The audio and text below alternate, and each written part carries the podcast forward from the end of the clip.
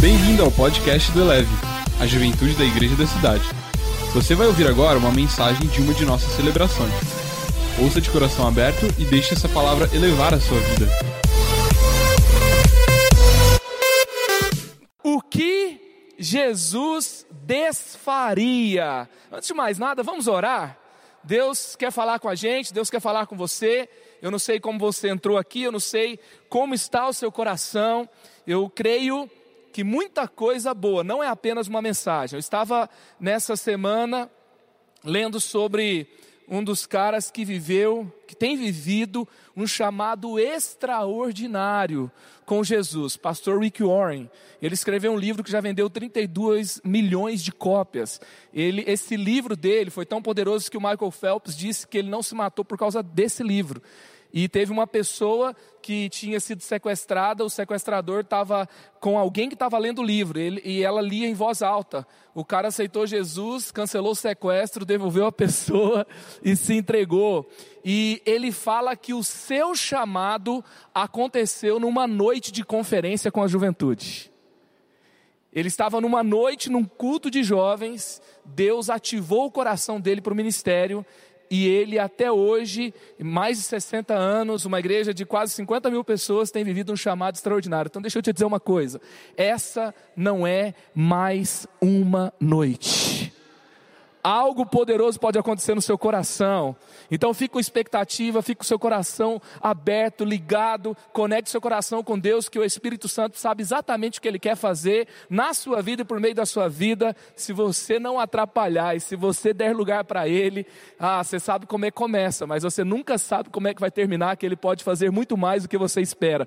Então feche seus olhos aí, vamos orar. Pai, eu te agradeço por cada um que está aqui, Eleve Bold, Eleve Extreme, obrigado obrigado por cada um que está em casa e acompanha essa celebração, obrigado por essa série nova. Pedimos que o Senhor venha, que o Senhor fale conosco, que o Senhor desfaça na nossa vida o que tem que ser desfeito e que o Senhor nos conduza para tudo aquilo que o Senhor quer fazer. Nós te amamos, nós damos todo lugar ao Senhor. Ó Deus, que o Senhor possa ir conduzindo cada um agora que está na transmissão online, que está aqui presente para uma experiência poderosa com o Senhor. Não é apenas é, uma parte participação no culto, é uma experiência nova com o Senhor, é te conhecer mais. E nós abrimos totalmente nosso coração e colocamos toda a nossa expectativa em Ti. Fala conosco, nos transforma, apesar de mim, e que a glória seja tua. Oramos em nome de Jesus. Amém. Bora lá.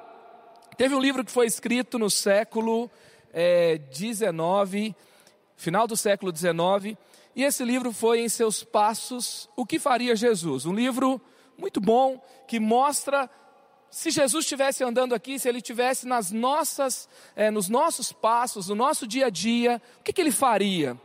E esse livro vendeu mais de 30 milhões de cópias também, e é um livro que marcou a vida de muita gente. E aí então, nós, quando nós lemos lá o evangelho escrito por Mateus, e nós vamos lá para ouvir o que Jesus falou em Mateus 18, 18. Diz assim: Digo a verdade, tudo que vocês ligarem na terra terá sido ligado no céu, e tudo que vocês desligarem na terra terá sido desligado no céu. Jesus não só fez muita coisa, mas Jesus também desfez muita coisa. Você concorda comigo? Então vamos pensar nos nossos passos. Se Jesus estivesse nos seus sapatos, se Jesus frequentasse os lugares que você frequenta, se Jesus tivesse nascido na cidade que você nasceu, na sua forma humana, na sua condição humana, e ele desenvolvesse o seu ministério aqui hoje para mostrar para a gente qual é o modelo, qual é o exemplo, o que nós podemos fazer, e ele frequentasse, fosse parte da sua família biológica, e ele então vivesse no seu mundo, e ele visse o que você vê todos os dias, o que ele desfaria o que ele cancelaria, o que ele tiraria de foco. E a gente ouviu a galera essa semana sobre o que Jesus desfaria. Olha só, algumas enquetes. O que Jesus desfaria? Indiferença, hipocrisia, áudio de WhatsApp de mais de um minuto, ou todas as anteriores? 418 pessoas na minha rede social colocou que Jesus desfaria todas as anteriores. Em segundo ficou hipocrisia. Olha que interessante, áudio, áudio no WhatsApp de um minuto ficou na frente de indiferença. O que Jesus desfaria? Heresia hype, palco fire secreto vazio, pregação coach ou todas as anteriores. 515 para todas as anteriores, em segundo pregação coach. Em terceiro palco fire, secreto vazio e heresia hype por último. Olha só, uma pessoa me respondeu no Twitter. Se resolver essa questão do, do, do palco fire e o secreto vazio, resolve todas as outras questões. Falei, faz sentido. Aqui, é, agora no Twitter, heresia hype, palco fire, secreto vazio, pregação coach, muito carisma e zero caráter é, assim, a, a, grande questão é que, por onde Jesus começaria, né? E aí, muito carisma, zero car caráter, 47%, depois pregação coach, 22%, empatado com palco fire secreto vazio com 22%, e heresia hype por último. Agora eu lancei uma hoje no meu Instagram. O que, que Jesus desfaria? Funk, sertanejo, perfil que compra seguidor, ou gente que fica em casa em dia de eleve. Gente que fica em casa em dia de eleve, 98, foi a grande vencedora, graças a Deus, né, gente? Até quem não é, quem não é jovem vem no eleve hoje para não ficar nessa enquete aqui, ó. Não tem como. Aí tem o perfil que compra seguidor ficou em terceiro, sertanejo ficou em último. A galera gosta do sertanejo. Funk ficou em segundo. Funk não é tão, não é tão amado assim, né? Então é isso aí. Agora, vamos pensar aqui, vamos para aquilo que Deus está falando, já está falando aí né, com a gente. Mas o que, que Jesus desfez nos tempos dele? Ele desfez o julgamento da mulher pecadora, de João 8. Todos tinham pedras nas mãos. Jesus entra e faz uma pergunta. Jesus ele desfaz, e eu quero aprender a desfazer com a mesma energia que ele gastava. Porque tem gente que gasta muita energia e não desfaz nada. Ele só entra e faz uma pergunta só, e ele desfaz um julgamento inteiro. Ele cancela o julgamento. Ele pergunta, na verdade ele nem pergunta, ele fala uma frase. Ele fala: aquele que não tem pecado, que atire a primeira pedra. Terminou, terminou o cancelamento do julgamento, ele já olha para o chão e continua o que ele estava fazendo. Imagina Deus nos dar a sabedoria para cancelar julgamentos da sociedade, para cancelar religiosidade, para cancelar indiferença, desse jeito que Jesus fez. Jesus também desfez a corrupção do templo. Nessa aqui ele gastou um pouco mais de energia. Ele viu que uma pergunta só não era suficiente para os corruptos do templo. Então, para desfazer a corrupção, vai dar um pouquinho mais de trabalho. Mas Jesus não desistiu, até em chicote ele pegou. É... Jesus também, ele desfez o preconceito com as crianças. Porque até os discípulos falaram que não podiam chegar perto dele se fossem crianças. E Jesus disse: Deixe vir a mim os pequeninos. E aí então ele desfaz também esse preconceito com relação às crianças. Jesus também desfaz, gente, olha que legal. Jesus desfaz o machismo, tá? Por quê? Porque Jesus ele foi julgado quando uma mulher é, chorou os seus pés, enxugou os seus pés com seus cabelos, e, as, e os homens que estavam naquele ambiente, eles questionam Jesus por aquele momento e por causa da história daquela mulher. E aí então, aquela mulher era uma mulher cancelada na sociedade. E Jesus então, você percebe que ele dá um valor às mulheres, ele dá um valor às crianças que a sociedade não dava naquele tempo. Agora a grande pergunta que a gente faz é o seguinte, né? Se o machismo não foi bom para ninguém, o feminismo também não pode ser, né? Será que Jesus desfaria o feminismo? O que, que você acha? E aí então, Jesus também, ele cancelou a fome, ele desfez a fome. Jesus ele desfez a vida para si mesmo. Ele fala: quem quer me seguir é simples, negue-se a si mesmo, tome a sua cruz e siga-me. Então, nós vemos quantas coisas Jesus fez. O que é indiferença? Que é a nossa primeira mensagem de hoje. Indiferença é você não reconhecer a importância. Indiferença é você, quando você não demonstra é, nem preferência ou emoção, é indiferente para você, entendeu? A gente viu aqui que algumas pessoas preferem funk ou sertanejo, é indiferente, entendeu? O que, que você prefere é, em algumas situações? O que você quer comer hoje, né? E aí vem duas opções que você não gosta. Fala aí duas coisas que você não gosta. Salada, não, salada. Hã? Giló ou vagem, né? Vou fazer um jejum de quê? De vagem, né? É indiferente, não, sabe aquele negócio que não cheira, não fede, não faz chorar, não faz rir. Tem gente que é assim para algumas pessoas, né? E assim vai. Tem pessoas que você é diferente, né? É, é não demonstrar nenhum interesse, é ser sensível ou ser insensível ou apático. Nós tivemos uma pesquisa também na rede social do Eleve Juventude, onde 89 pessoas votaram assim: qual que é o oposto do amor? É o ódio ou a indiferença? E aí 89 pessoas votaram no ódio, na verdade 99, e 123 pessoas votaram na indiferença. A gente ficou um pouco assim, interrogativo por saber que é, muitas pessoas pensam que o oposto do amor é o ódio.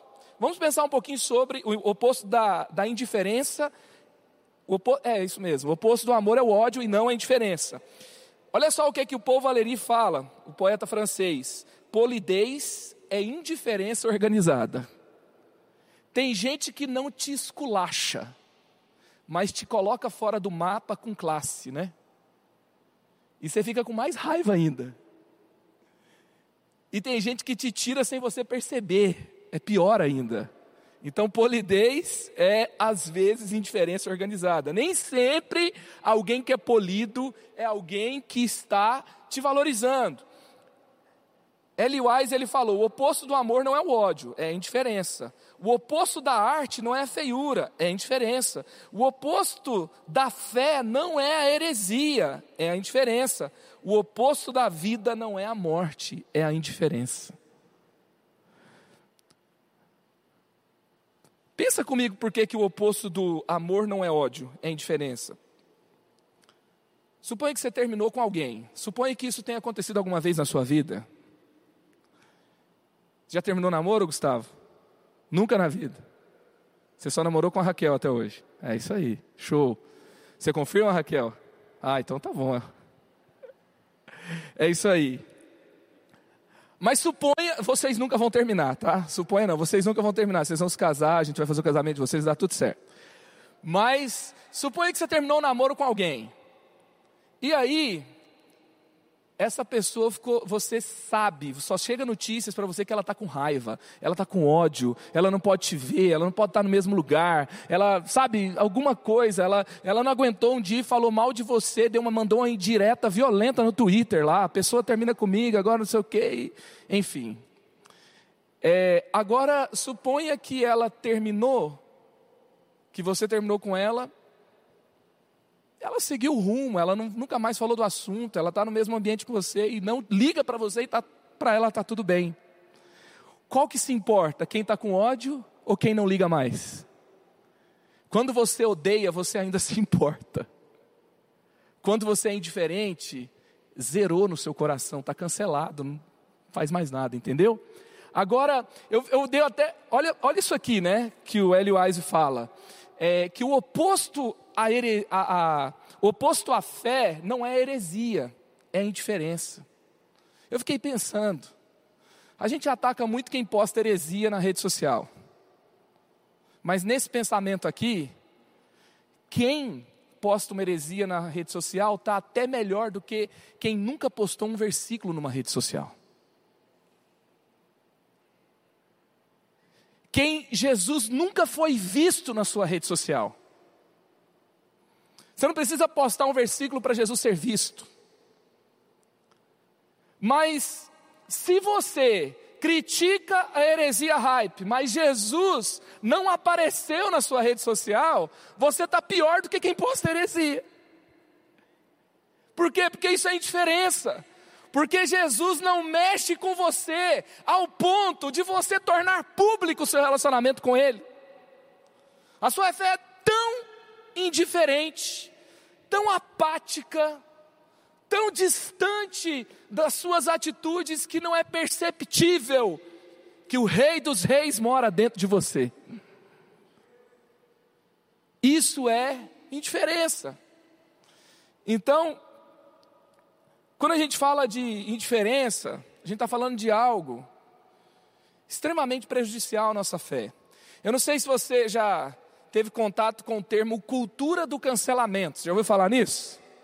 Foi o termo eleito nas redes sociais em 2019, o termo mais assim é, presente nas redes sociais. Famosos foram cancelados. Na pandemia, teve famosos que tiveram que vazar das redes sociais. Eles foram cancelados. Teve gente que nunca mais, teve gente que já fez besteira no meio gospel e fora do meio gospel, mas foi tão terrível que nunca mais recebeu um convite para um show. E, e isso é a cultura do cancelamento. E isso acaba acontecendo cada vez mais nessa geração. Teve uma pesquisa sobre a nova geração dizendo o seguinte: que os novos consumidores, é uma pesquisa sobre consumo, buscam cada vez mais verdade e transparência. A galera reclama do, do produto que dá defeito no Twitter, você já percebeu?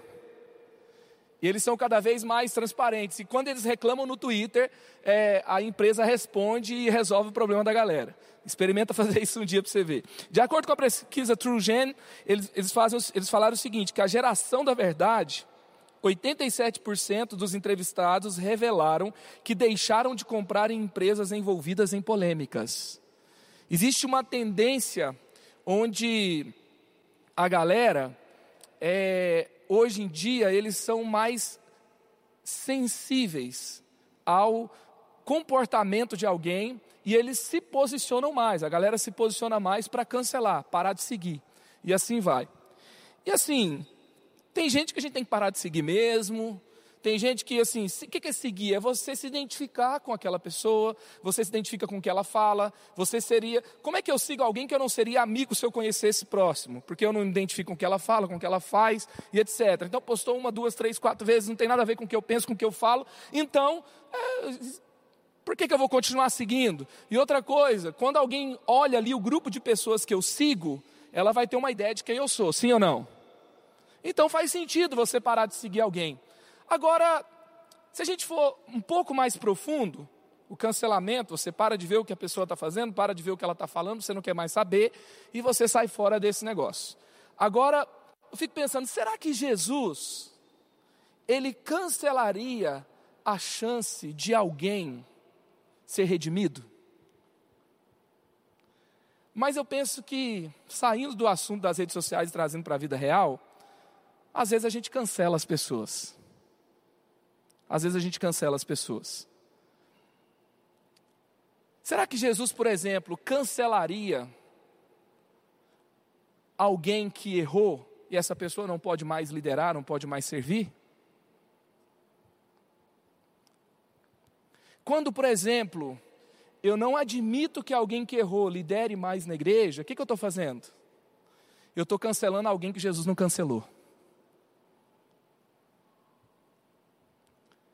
Quando Jesus ele entra ali no, no, no, ambiente da mulher pecadora e ele cancela o julgamento, ele está cancelando o julgamento social de alguém. Ele está cancelando a crucificação social de alguém. E eu não estou dizendo que você tem que voltar a seguir gente por causa disso. Não, não é isso. Mas os nossos relacionamentos têm que ser marcados por outro tipo de graça, com outro tipo de amor. E assim, é, e a grande questão que Jesus falou: você está disposto a ser medido com a mesma régua? Essa é a grande questão. Então, falando um pouquinho aqui sobre indiferença, lembre-se de que apontar o que está errado não faz você certo. Apontar o que está errado não faz você certo. Apontar o que está errado não é você deixar de ser indiferente.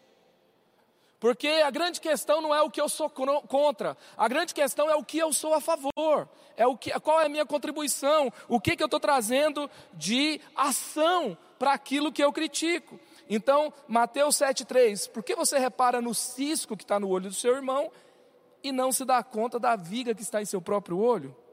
Segunda coisa, gritar uma causa não é o mesmo que ter uma ação. Gritar uma causa não é o mesmo que ter uma ação. Tiago 2,26: Assim como o corpo sem espírito está morto, também a fé sem obras está morta. Ou seja, eu dizer que eu apoio uma causa não desfaz a minha diferença.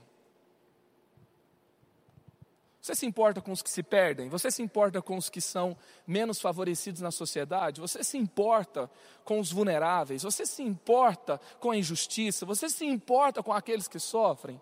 A grande questão, se eu me importo mesmo, não é dizer que eu acho legal, que eu acho, é, que eu curto essa, essa onda, que eu curto quem está fazendo, não, mas é eu ter uma ação efetiva. Eu tenho percebido cada vez mais, sabe? É, existe um negócio hoje na sociedade chamado marketing social. Se você é um empresário, você quer vender alguma coisa, se você disser que você tem uma causa, você vende mais. Se você apoiar uma causa social, você vende mais. Então o que, que significa? Significa que as pessoas estão mais suscetíveis a apoiar causas.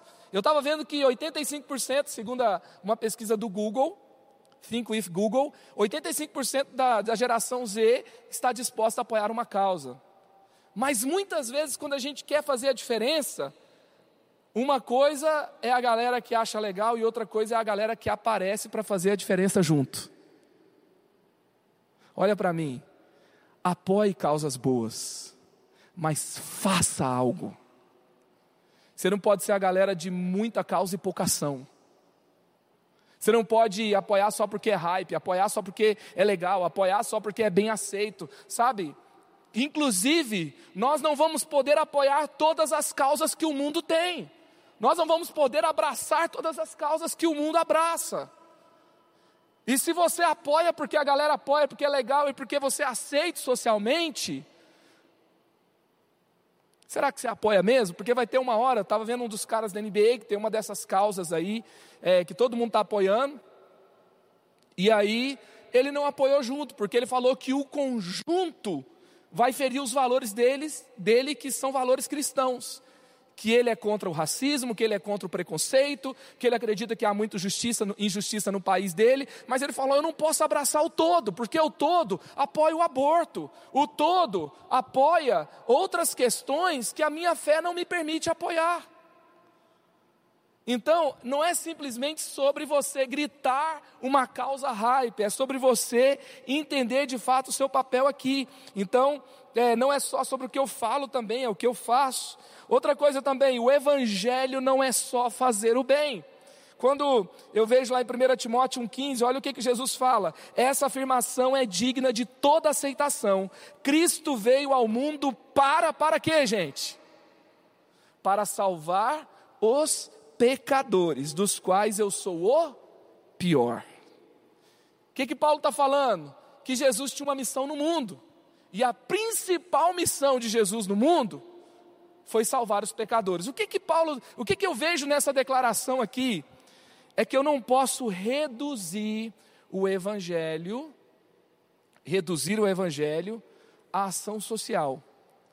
Ação social é importante? Quem acha que é? Lógico que é. É incoerente eu dizer que eu amo a Deus e não ajudo quem precisa. É incoerente eu declarar que eu creio em Jesus e que é, faz, eu, eu, eu deixei tudo para seguir Jesus e eu não estou cuidando de quem Ele cuidaria. Mas desfazer a indiferença não é reduzir o Evangelho a somente cuidar dos pobres. Inclusive, Jesus fala assim: os pobres sempre terão com vocês.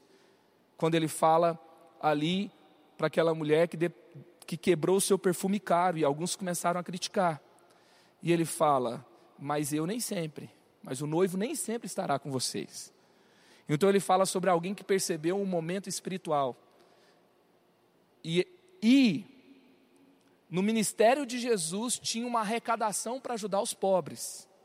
No ministério de Jesus, é, é, Judas cuidava da bolsa que era colocada a contribuição para ajudar os pobres. Então Jesus, ele, ele está ali atento, e a Bíblia fala que ele cumpria toda a lei, e a lei é cheia de lembranças e, e, e mandamentos para cuidar do órfão, da viúva, do estrangeiro, e está tudo ali. Agora, por exemplo, quando eu falo que o, que o. Tem gente que levanta a bandeira do evangelho integral, mas reduz isso a apenas a ação social. Quando eu reduzo o evangelho, a ação social ele não é mais integral, porque ele não cumpre a principal questão dele. Então, o que, que eu estou querendo dizer para você? Que cuidado com essa questão de tem pessoas que têm uma descoberta, sabe? O que, que eu estou dizendo que você tem que tomar cuidado? Você tem uma descoberta, porque talvez você fez parte de um ambiente que nunca levantou uma bandeira de uma causa que tem uma relevância na sociedade, de cuidar do órfão, de cuidar dos vulneráveis, de cuidar das pessoas é, que estão sem oportunidades na sociedade, e aí então você nunca teve isso, e você descobre algo muito legal, e você, depois que você descobre, você tem um deslumbramento, e depois que você tem um deslumbramento, você pode ter um desequilíbrio. Então tem que ter cuidado para não reduzir a mensagem de Jesus apenas a uma direção. E por último, amar o próximo é parte do grande mandamento de Cristo. Esse é o primeiro e maior mandamento. E o segundo é semelhante a ele: ame o seu próximo como a si mesmo. Mateus 22, versículos 38 e 39. 1 João 3,17: Se alguém tiver recursos materiais, vendo seu irmão em necessidade, não se compadecer dele, como pode permanecer nele o amor de Cristo? Não tem como. Tiago 2,16: E se um de vocês lhe disser, vá em paz, aqueça-se, alimente-se, até satisfazer-se, sem porém lhe dar nada, de que, que adianta?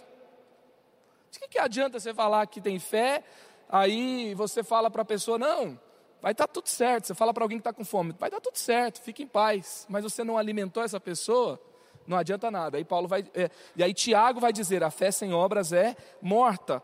João 6,15, olha como a, a, questão social não era a única causa de Jesus. Sabendo que, sabendo Jesus que pretendiam proclamá-lo rei, a força, retirou-se novamente sozinho para o monte. João 6,15. Ou seja, o que, que ele está dizendo? O meu reino não é desse mundo. Então, você se importar de fato, você está no centro daquilo que Jesus faria. Mas não é só isso. Não é só isso. Olha o que, que o Tim Keller fala.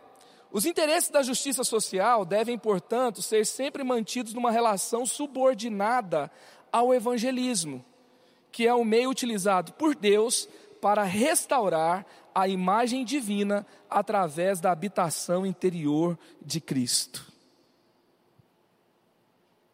Então, qual que é o lugar? O lugar é que primeiro quando Jesus salva o homem, e o desespero sai do seu coração, o medo da morte sai do seu coração, eles têm até condições de enfrentar situações difíceis. Assim como muitos cristãos foram presos e eram mais livres do que quem estava livre. Assim como muitas pessoas descobriram como sair da sua situação sem que fosse uma situação assistencialista, mas algo que a tornou capaz de viver algo diferente. Lógico, muitas, é, todo o ambiente onde a fé e o evangelho cresceu, onde houve um real avivamento, houve um desprendimento e não havia necessitados no meio do povo de Deus. Onde houve avivamento, não havia necessitados no meio do povo de Deus. Mas a grande questão é que o Evangelho também não reduz a ajuda social ao existencialismo. E nós temos que entender isso. Vamos pensar, por exemplo, o que aconteceu lá na multiplicação dos pães e peixes. O que aconteceu? Quando os discípulos chegam até Jesus, e fala sobre a questão do que o povo estava com fome, Jesus não fala assim: olha, vai lá para César e pede para ele alimentar o povo, vocês não pagam imposto? O que, que Jesus fala? Deem vocês mesmos alguma coisa para eles comerem. Deixa eu te dizer uma coisa: Deus vai capacitar muita gente aqui a alimentar quem precisa. E quem vai resolver o problema do Brasil não é um partido político.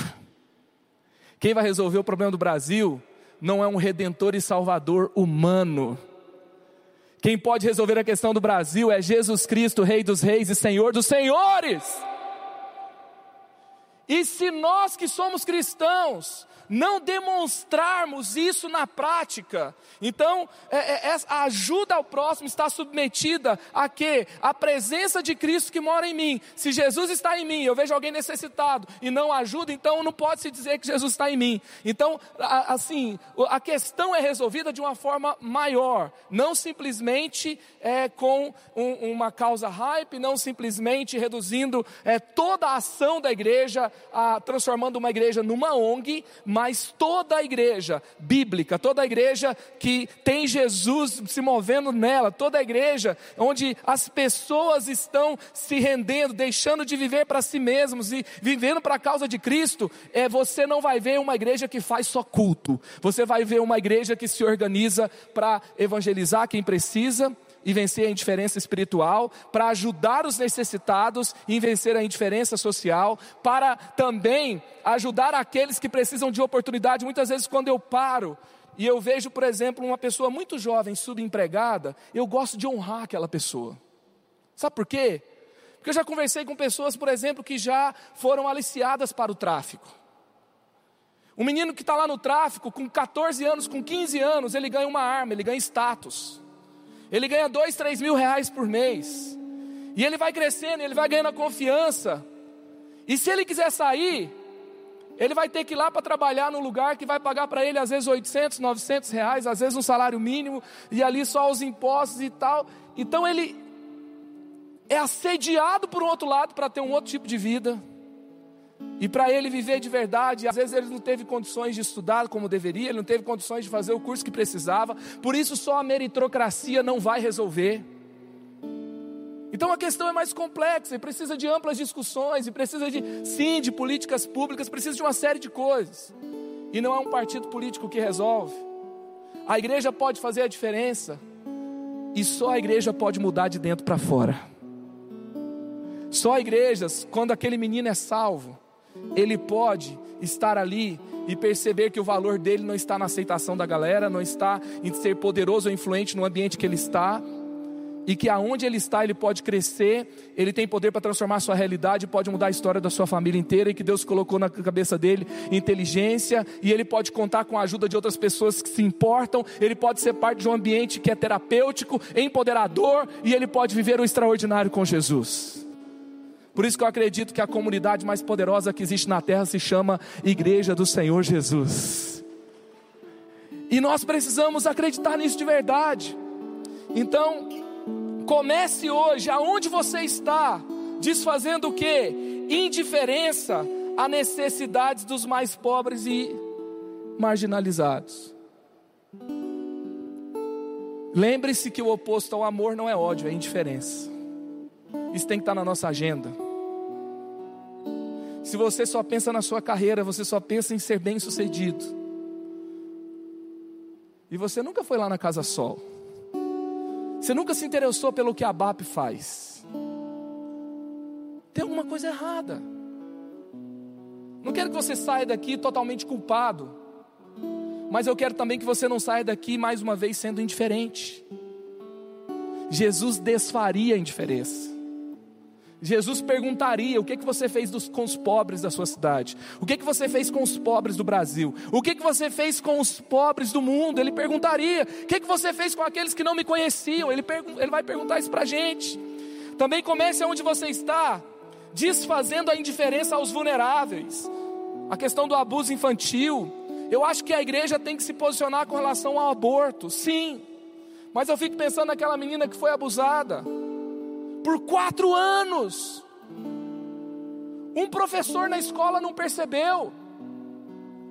Uma igreja perto talvez nunca evangelizou, nunca entrou dentro daquela casa.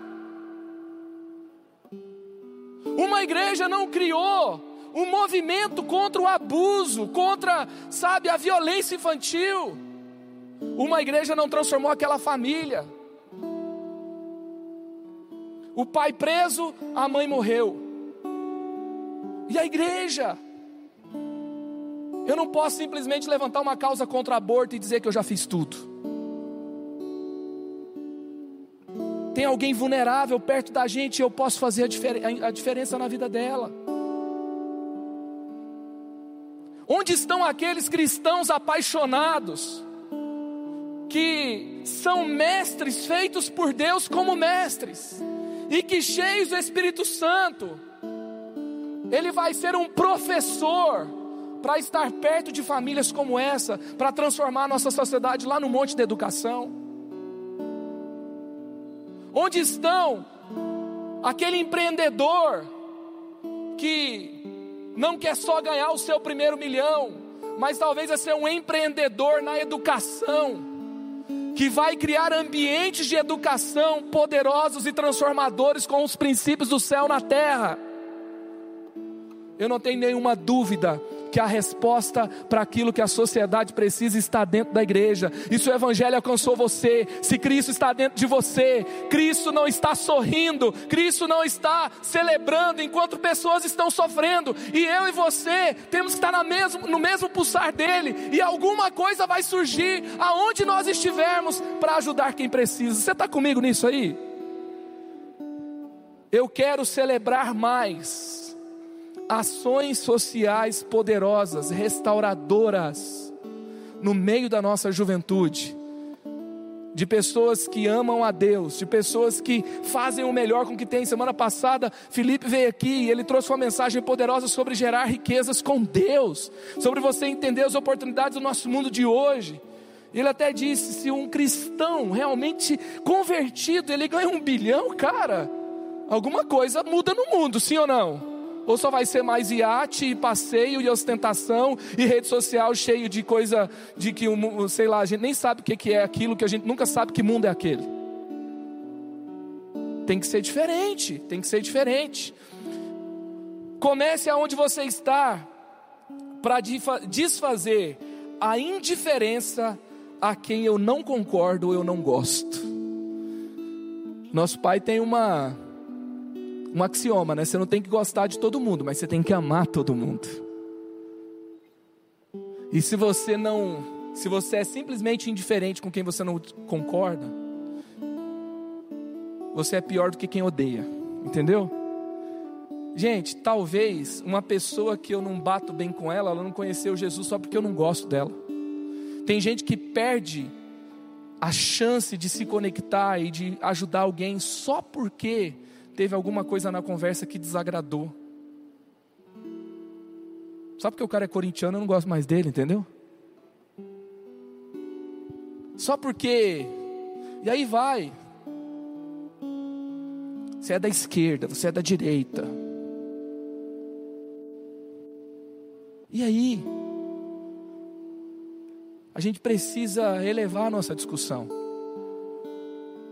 Eu não posso ter uma cultura de cancelamento de quem eu não gosto ou de quem eu discordo, e aí eu paro de fazer a diferença na vida daquela pessoa.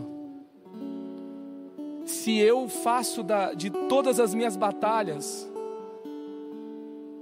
e eu levo todo o meu esforço para esse debate de opinião, sabe o que, que eu estou dizendo? Eu estou dizendo que é isso que vai transformar, enquanto é o Evangelho de Deus que vai transformar. Não quer dizer que uma pessoa que crê em Jesus não tem posição. Não quer dizer que uma pessoa que crê em Jesus não tem uma forma, uma visão para transformação e não lute por ela. Eu posso lutar, mas isso está debaixo de uma causa maior, como a gente leu aqui do Tim Keller, do evangelismo. A transformação espiritual da igreja é mais poderosa do que qualquer transformação que nós podemos fazer. E por último, comece onde você está, desfazendo a indiferença aos que não conhecem Jesus é a indiferença espiritual. Jesus enfaticamente, enfaticamente punirá a indiferença. Olha o que está escrito em Mateus 23, versículos 34 a 35. Então ele dirá aos que estiverem à sua esquerda: Malditos, apartem-se de mim para o fogo eterno, preparado para o diabo e seus anjos. Tem gente que acha que a Bíblia não fala mais diabo, né? Mas a Bíblia fala. Pois eu tive fome, e vocês não me deram de comer. Tive sede e nada me deram de beber. Fui estrangeiro e vocês não me acolheram. Necessitei de roupas e vocês não me vestiram. Estive enfermo e vocês não me visitaram. Eles também responderão: Senhor, quando te vimos com fome ou com sede, ou estrangeiro ou necessitado, de roupas ou enfermo, e não te ajudamos, ele responderá: Digo a verdade, o que vocês deixaram de fazer a um desses mais pequeninos, vocês é, também a mim deixaram de fazê-lo. Então os justos lhe responderão: Senhor, quando te vimos com fome, te demos o que comer, ou como ou, ou, com sede, te demos de beber. Então o rei dirá aos que estiverem à sua direita: Venham, benditos do meu Pai, recebam como herança o reino que foi preparado a vocês desde a criação do mundo. Pois tive fome, vocês me deram de comer, tive sede, vocês me deram de beber. Fui estrangeiro e vocês me acolheram. Necessitei de roupas e vocês me vestiram. Estive enfermo e vocês cuidaram de mim. Estive preso e vocês me visitaram. Quando te vimos assim e não te visitamos, não é, te vestimos, aí lá por último o rei responderá: Digo a verdade, vocês, o que vocês fizeram a algum dos meus menores irmãos, a mim o fizeram. Note que o texto começa dizendo que aqueles que não, aqueles que foram indiferentes às causas, aos problemas, às injustiças do nosso mundo, Jesus vai dizer: Malditos, eu não te conheço. Não te conheço não é não saber nesse texto aqui quem você é. Na verdade é não reconheço que o que você faz, eu não fiz presente, não era sobre mim, não foi por mim, não foi em meu nome. Eu não tenho parte naquilo que você faz. O que, que Jesus está dizendo? Ele está dizendo que quem não ajuda, não o conheceu. Quem não ajuda, não faz parte do reino dele. Eu quero dizer algo. Eu e você podemos fazer mais. Eu quero terminar aqui. Eu me lembro de uma história, de um dia Estava em casa, estava. Quem me conhece sabe que às vezes eu viro algumas noites. E eu tinha virado algumas noites trabalhando, a gente tinha saído de uma rotina de eventos. E estava eu estava bem cansado, mas assim, no limite. Eu cheguei em casa e eu cheguei naquele dia dizendo assim: finalmente hoje eu vou dormir um pouco mais cedo. E era por volta de 10, 11 horas, eu deitei e passaram-se ali por volta de meia hora, eu já estava quase dormindo, eu ouvi um barulho ensurdecedor. Quando eu saí pela janela de casa, eu vi um carro capotado e do lado do carro capotado tinha uma pessoa deitada do lado. E eu fiquei olhando de cima, no décimo andar que eu morava. Eu orei para que aquela pessoa se levantasse, ela se levantou. Do jeito que estava capotada, eu achei que ela não se levantaria. E no meu coração, Deus falou comigo: você não vai voltar e vai deitar, você vai descer e vai ver o que, que aquela pessoa precisa. E eu tinha falado para minha esposa: eu estou muito cansado, eu quero deitar e etc. Eu fui deitar. Aconteceu, foi um dos dias assim é, históricos. Foi um dia que eu deitei primeiro que ela. E aí então eu falei, Mário, eu vou lá embaixo, eu vou conversar com aquela pessoa. Ela falou assim: mas o que, que você vai fazer lá? Como é que você vai começar? Porque a galera estava em volta. E aí eu desci. Quando eu fui conversar com aquele cara, ele não aceitou nada do SAMU, não aceitou nada é, do atendimento médico, porque ele estava visivelmente embriagado e ele não queria nenhum atendimento porque ele estava com medo da implicação. E como o acidente não teve vítima, então ele não foi obrigado a sair dali. Eu fiquei morrendo de raiva dele também. E a galera ao redor começou a falar palavras assim muito duras com ele. E ali então, eu olhava para ele, eu via aquela cena, e Deus falava comigo: Você é pastor de jovens? Você foi chamado para pastorear as ovelhas, as ovelhas perdidas de São José dos Campos. Botar o dedo na cara desse moleque é o normal, é o que todo mundo faria cancelar ele porque ele é um bêbado que sai dirigindo e pode matar alguém na rua, é a vontade que todo mundo tem. Mas eu chamei você para pastorear esse tipo de gente aí, ó. Era quatro horas da manhã. Eu estava na casa dele, colocando ele na cama dele. Esse foi o final da história. Liguei para ele várias vezes depois. Fiquei sabendo que ele capotou outro carro. Conversei várias vezes com o tio dele. O tio dele deu mais moral do que, do que ele. indiferença ou fazer a diferença, muitas, ah, perdão, fazer a diferença muitas vezes não quer dizer que no final das contas tudo vai mudar. Mas é você cumprir o seu chamado aonde você estiver. Eu não sei se aquilo mudou a vida daquele rapaz. Mas eu quero dizer para você, aquilo mudou a minha vida. Eu nunca mais olhei para alguém numa situação e eu fui junto com a galera no julgamento comum.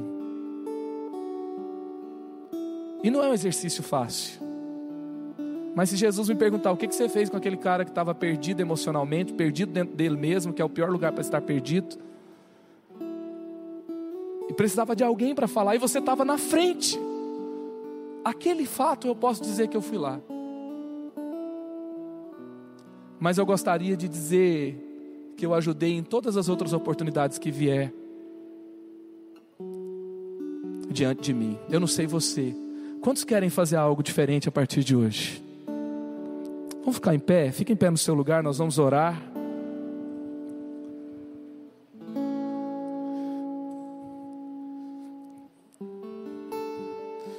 Jesus, nós nos colocamos hoje diante do Senhor. Seja aqui na nossa São José dos Campos, seja aos que sofrem emocionalmente, Sejam, Pai, aos que sofrem, Pai, por falta de oportunidades e condições sociais dignas à nossa sociedade.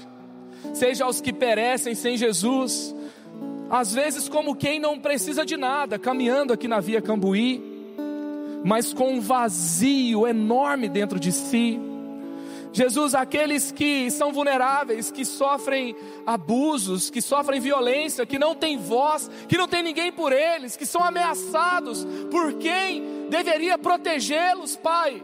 Nos ajude a fazermos a diferença, Pai. Nos dê ideias, nos dê, Pai, uma forma de empreender para mudar. Jesus, nós estamos dizendo sim para o Senhor hoje, e nós estamos dizendo, Pai, que queremos fazer a diferença. Jesus, aonde estivermos, nos ajude, Pai, a não sermos aqueles que fecham os olhos, a sermos aqueles, Pai, que dizem que não é com a gente, a dizermos, Pai, que tudo que nós podemos fazer como os cristãos é frequentar cultos e fazer coisas, Pai. Nós queremos estar em todos os cultos, nós queremos estar nas vigílias, nós queremos, Pai, nos render todo o nosso coração, jamais sermos indiferentes à Sua manifestação. E como resultado disso, Pai, nós queremos ser sensíveis a todo momento que podemos ajudar, que podemos abraçar, que podemos, Pai, dar do nosso dinheiro, que podemos dar do nosso tempo, que podemos, que pudermos dar, Pai, do que o Senhor nos deu para dar que não nos sintamos dono de nada, porque tudo é do Senhor e que o nosso tempo, nossa influência, nossos recursos, tudo esteja disponível para ajudar e para fazer aquilo que o Senhor faria. Nós queremos, des, queremos desfazer hoje a indiferença com tudo. Pai, cancela a indiferença no Eleve, cancela a indiferença no nosso meio, cancela, Pai, a não, o ato de não responder ao seu chamado e que possamos ser sensíveis à Sua voz, não apenas, Pai, no sentir, mas no fazer, no comparecer, no fazer, Pai, aquilo que o Senhor nos chamou a fazer. Nós oramos em nome de Jesus. Amém. Elevou sua vida? Compartilhe. Se você quer tomar uma decisão por Jesus, ser batizado, servir no Eleve ou saber algo mais, acesse elevesuavida.com ou envie um e-mail para juventude@elevesuavida.com. Que Deus te abençoe.